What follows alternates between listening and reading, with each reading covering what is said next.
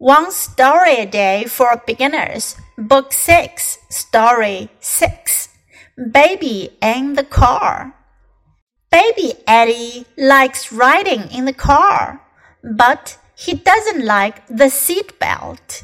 He cries when his mother puts the seat belt on him. His mom says, the car moves very fast. If you do not wear the belt, you may fly out of your car seat and get hurt. Then she gives the baby a toy. He stops crying. You're too young to understand car safety, but you're not too young to get hurt, says his mom. Baby in the car，我们有时候会在车的后窗户上看到这句话。 表示前面的车里面有宝宝，车上有宝宝，baby in the car。Baby Eddie likes riding in the car。小宝宝艾迪喜欢坐的车兜风，but he doesn't like the seat belt。可他不喜欢 seat belt 安全带。He cries when his mother puts the seat belt on him。他妈妈把安全带给他系上的时候呢，他就哭。his mom says the car moves very fast. 妈妈说车开得很快的。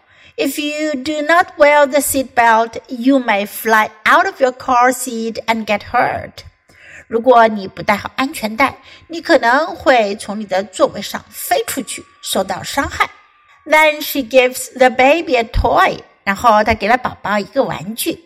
He stops crying. 他就不哭了。 you're too young to understand car safety. 你太小了，还不懂得什么叫乘车安全 （safety 安全）。But you are not too young to get hurt. 但是呢，你也不小了，不能受伤。Says his mom. 妈妈这么说的。Now listen to the story once again. Baby in the car. Baby Eddie likes riding in the car, but he doesn't like the seatbelt.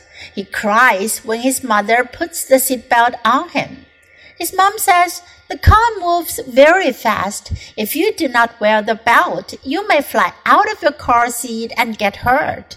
Then she gives the baby a toy. He stops crying.